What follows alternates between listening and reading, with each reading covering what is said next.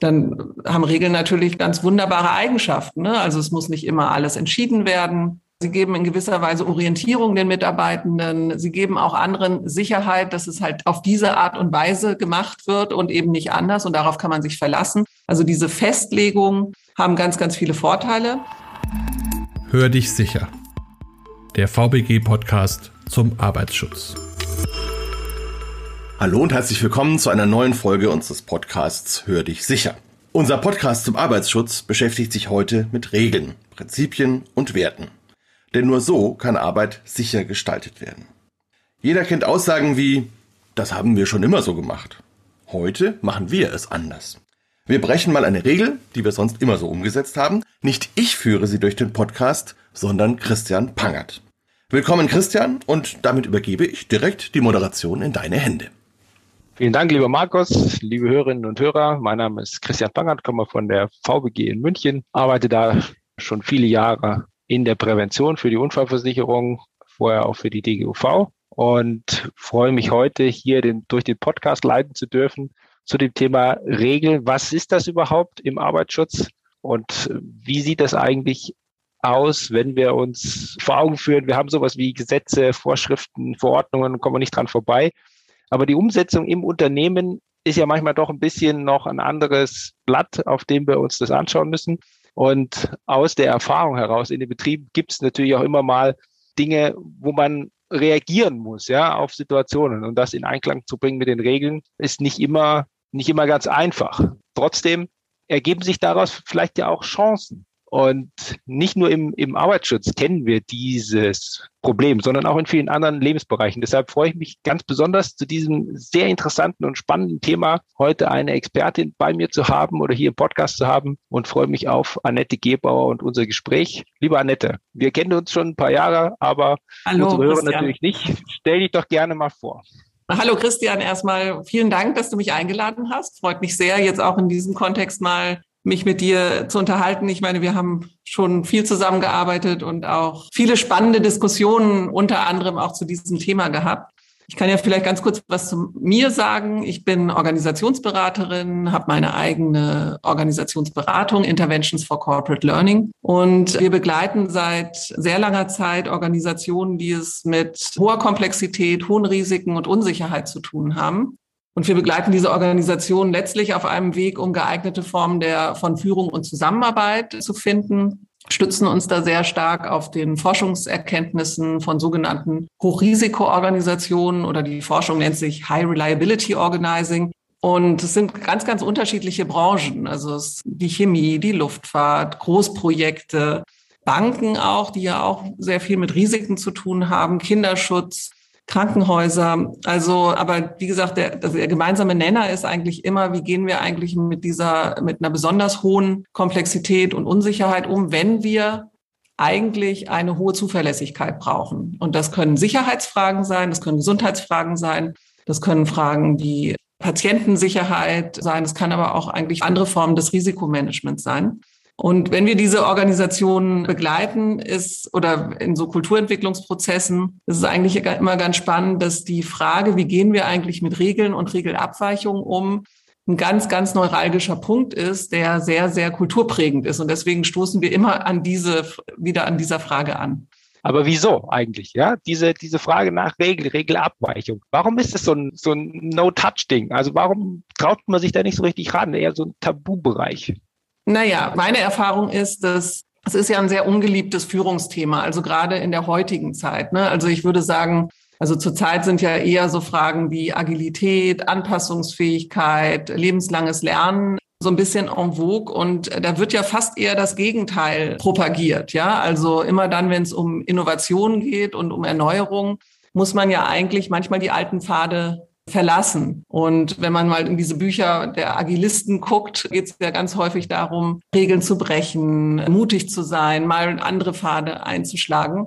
Und deswegen, was ich heute erlebe, ist, dass Führungskräfte eigentlich sehr stark verunsichert sind in diesem Thema und es gerne auslassen. Dass man, man möchte nicht mehr in so nach klassischer Manier durchgreifen, konsequent sein, einfach nur noch Vorgaben geben, sondern Mitarbeitenden mehr Raum geben, auch für Selbstorganisation und auch flexibler zu sein. Und wenn man sich die Natur von Regeln anguckt, sind Regeln halt Festlegungen in der Organisation. Das heißt. Aber die haben ja auch was Gutes, ne? Das, das hat ja auch einen Wert. Also das, das kommt ja nicht von ungefähr, dass es diese Regeln gibt. Also das ist ja auch so ein bisschen ein Spannungsfeld. Also was ist denn das eigentlich das, das Gute an den Regeln und was macht dann das Problem?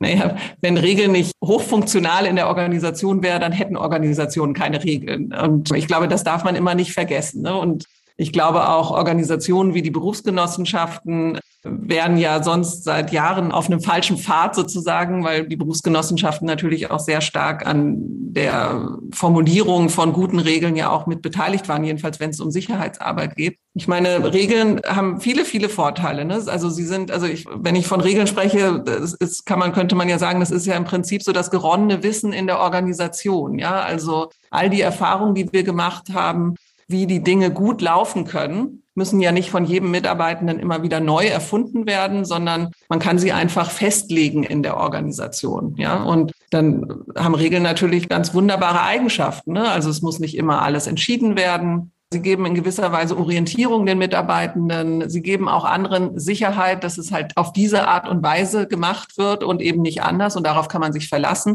Also diese Festlegungen haben ganz, ganz viele Vorteile. Sie haben einen Nachteil. Und zwar, dass sie in der Vergangenheit entstanden sind und die Zukunft nicht mitdenken können, weil sie ja nicht wissen, was in der Zukunft passiert. Sie können im Prinzip nur davon ausgehen, wenn die Bedingungen so bleiben, ist das jetzt ein guter Weg, ein passabler Weg. Und sie büßen dadurch durch ihre feste Kopplung, indem sie sagen, wenn das, dann das, ja, büßen sie in gewisser Weise ein, dass man flexibel auf neue Situationen reagieren kann. Und das ist das Führungsdilemma, was im Umgang mit Regeln und Regelabweichungen entsteht dass man im Prinzip Wege finden muss, wie können wir einerseits ein solides Set von Regeln haben, was uns Orientierung und Sicherheit stiftet. Und wie können wir uns andererseits darauf vorbereiten und immer mitlaufen lassen, dass diese Regeln eigentlich nur ein Prototyp aus der Vergangenheit sind, die in bestimmten Momenten, wenn etwas Unerwartetes passiert oder die Situation nicht passen, angepasst werden können, aber auf eine legitime Art und Weise, weil sonst hat man Wildwuchs, ne? sonst hat man wieder letztlich die Vorteile von Regeln konterkariert. Okay, das, das heißt aber, wenn Regeln sozusagen vergangenheitsorientiert sind und die Zukunft natürlich nicht antizipieren können, dann heißt es, wenn ich nicht weiß, was komme, muss ich im Zweifelsfalle von der Regel abweichen, um die neue Situation bewältigen zu können.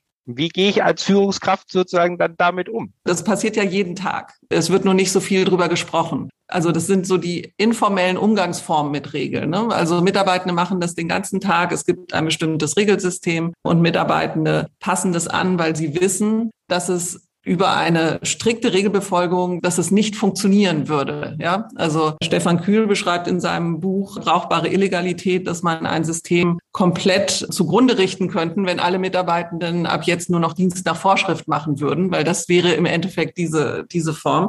Das heißt, es, dieses informelle Regelabweichen hat was Hochfunktionales, passiert jeden Tag und sorgt im meisten Falle dazu, dazu dass, dass die Dinge am Ende doch richtig laufen, obwohl die Regel nicht hundertprozentig passt. Die Frage ist jetzt natürlich nur, was machen Führungskräfte, die einerseits sich aufgerufen fühlen, die Regeln normativ zu verstärken, weil sonst so eine Art Entropie oder Chaos entstehen würde. Und andererseits aber natürlich auch von den Vorteilen dieser, dieses Gehen in die Grauzone, dieser Regelabweichung auch profitieren, weil die Dinge richtig laufen. Und das ist natürlich ein schwieriges Unterfangen das, was ich erlebe, also Sie müssen sowohl das eine als auch das andere tun. Ne? Also zur Regelabweichung ermutigen und andererseits Regeln normativ verstärken. Das, was ich häufig erlebe, ist, dass dieses Dilemma gerne so über die Zeit geregelt wird. Also ich mache mal ein Beispiel. Wir haben ein Dienstleistungsunternehmen in einem sehr sicherheitskritischen Bereich begleitet und da wurde über etliche Jahre wurde nicht mehr so ganz genau hingeguckt, weil man genau wusste, es gibt zwar wahnsinnig viele Vorschriften, die wir erfüllen müssen, also auch überlebenskritisch erfüllen müssen, weil wenn wir quasi erwischt werden oder auffallen, dass wir das nicht machen, verlieren wir unsere Betriebslizenz. Und andererseits wusste man aber auch, wenn wir die Regeln 100 Prozent erfüllen, werden wir einfach im Wettbewerb, also wir werden einfach nicht schnell genug sein, um unseren Kunden gute Dienstleistungen zu erbringen. Dieses Unternehmen ist irgendwann auffäll dann doch auffällig geworden bei einem Auditor und man hat das lange Zeit nicht hingeguckt sozusagen ne? und hat halt also solange nichts passiert ist und dann äh, ist das Unternehmen auffällig geworden bei einem Audit. Es gab dann natürlich eine große Alarmierung im Management und ab dann wurde sagte das Management okay ab jetzt aber nur noch Schwarz und Weiß. Ne? Also jetzt gucken wir quasi, setzen wir 100 Prozent auf die normative Verstärkung unserer Regeln und wir gehen nicht mehr in die Grauzone. Das heißt, dieses Dilemma, was eigentlich da ist und was eigentlich gleichzeitig bearbeitet werden müsste, wurde über die Zeit verlegt. Ja, also eine Zeit lang hat man sich geleistet, quasi der Flexibilität Vorschub zu leisten. Und dann ist man auf die andere Seite des Pols gegangen. Und wir würden immer empfehlen, dass es, dass Führungskräfte sich schon Gedanken machen, wie können wir sowohl das eine als auch das andere tun. Und jetzt hattest du gesagt, man, man, man spricht auch nicht so viel drüber. Also wäre das sozusagen auch ein, ein Kernelement, ein Schlüssel, das auch zu fördern, dieses Potenzial, was auch in dieser Grauzone irgendwo liegt, dass man sich aktiv sozusagen auch darüber austauscht, also Führungskräfte, Mitarbeiter alle ins Boot holt und sagen, wir kommen mit der Regel, die wir formuliert haben, an der Stelle vielleicht nicht weiter. Wir brauchen eine gewisse, du sagtest, Flexibilität, ne, um uns mit den Situationen zu arrangieren. Und wir sollten vielleicht auch darüber sprechen, wie wir das machen, was wir dürfen, wo es Grenzen gibt. Ne? Und da, da sehen wir natürlich auch als Unfallversicherungsträger ganz klar Grenzen, ne, die uns da eigentlich vorgegeben werden, wo wir sagen, okay, da, da können wir nicht drüber gehen. Also Grauzone hin oder her, aber es gibt an bestimmten Stellen einfach Dinge, die gehen nicht. Ja. Ja. Also das wäre genau unsere Empfehlung, wobei das natürlich auch hoch anspruchsvoll ist. Und dazu gehört zum einen natürlich, dass Führungskräfte sich überhaupt erstmal mit, mit dieser Fragestellung überhaupt auseinandersetzen. Ne? Also anerkennen, dass Regeln mehrdeutig sind und immer verschiedene Interpretationsmöglichkeiten möglich sind, dass Regeln eben nicht 100 Prozent zum operativen Alltag passen, wo häufig so getan wird, als wäre das. Ne? So.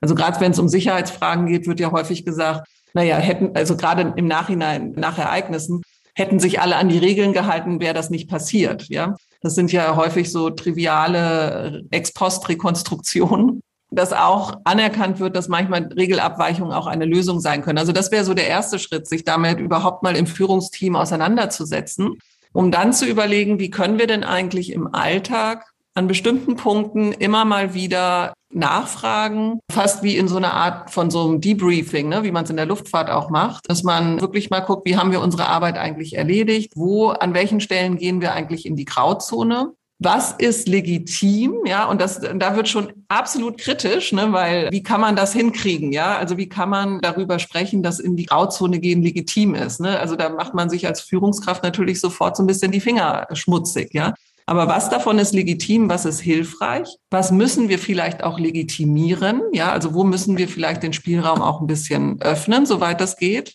Weil häufig sind ja auch gesetzliche Vorschriften im Spiel. Und wo werden aber auch kritische Grenzen überschritten? Ne? Auch dafür muss man ja ein kollektives Gefühl oder Bewusstsein entwickeln. Also wo gehen wir aber auch einen Schritt zu weit? Wo überschreiten wir eine rote Linie? Und was dürfen, müssen wir, an welchen Stellen müssen wir tatsächlich stärker wieder normativ verstärken? Im Prinzip die Grauzone ein bisschen ausleuchten und es ist im halbseidenen Bereich in gewisser Weise, ja, und erfordert extrem offenen Umgang auch mit Fehlern, Abweichungen etc. Ist denn eine Regelabweichung immer gleich ein Fehler? Würdest du sagen, das ist das Gleiche? Fehler ist ja immer eine, eine Zuschreibung. Ne? Und also so in unserem Sprachgebrauch ja, genau. ist ja ein Fehler ganz häufig eher so persönlich konnotiert. Ne? Also beim Fehler schwingt schon immer mit, es war eine Person, die hat einen Fehler gemacht. Regelabweichungen passieren ja häufig auch im Miteinander, also dass Regelabweichungen geduldet werden oder mehrere Personen das machen. Eine Regelabweichung führt ja häufig dazu, dass die Dinge gut laufen oder vielleicht manchmal sogar besser laufen als geplant. Und dann ist es natürlich schwierig, das als Fehler zu titulieren. Ich würde es immer empfehlen, das neutral zu bezeichnen. Es ist eine Abweichung und man muss immer gucken, warum hat das für die Beteiligten eigentlich in dem Moment Sinn gemacht, von dieser Regel ja. abzuweichen. Und da gibt es natürlich immer sehr, sehr unterschiedliche Gründe, die ganz, ganz selten in persönlichen Motiven liegen, sondern häufig in Annahmen, was denn eigentlich in diesem Moment das Beste für das Gesamtsystem ist. Das ist jedenfalls meine Erfahrung von sehr vielen Ereignisuntersuchungen, die ich gemacht habe.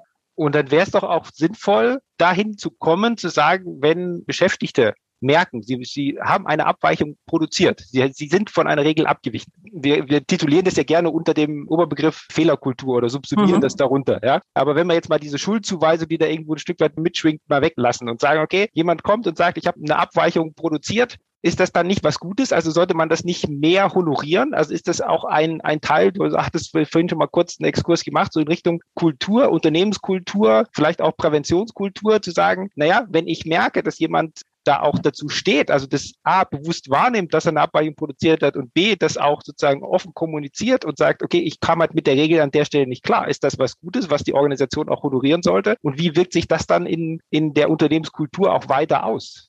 Also das sind ja, ist ja so die Richtung, in die die Luftfahrt geht, ne, dass sie sagen, alles, was gemeldet wird, ist grundsätzlich, wird grundsätzlich nicht sanktioniert. Ich habe viele Diskussionen mit Führungskräften gehabt, die da schon natürlich auch Grenzen sehen. Also ich halte das grundsätzlich ist das was Positives. Und wenn man eine Kultur, eine offene Fehlerkultur anfängt zu praktizieren, und ich würde da immer auf die Verantwortung, das verantwortungsvolle Verhalten der Mitarbeitenden setzen, hat man meistens da sehr, sehr gute Diskussionen über Regelabweichungen, die einem vielleicht im Nachhinein erst bewusst geworden sind. Ja, also wo man in der Lameng sozusagen auch manchmal unter in Gefahr in Verzug handeln musste und gemerkt hat, okay, also im Prinzip können wir uns in solchen Situationen gar nicht an die Regeln halten oder wir haben uns nicht dran gehalten, was auch immer. Lasst uns mal gucken, welche Annahmen da eigentlich dahinter lagen, welche alternativen Möglichkeiten hätten wir gehabt, beziehungsweise muss man die Regel vielleicht auch ändern, weil sie einfach nicht passt zu der Situation. Das ist ja durchaus auch eine Möglichkeit. Ich habe häufig Diskussionen mit Führungskräften an dem, an der Stelle,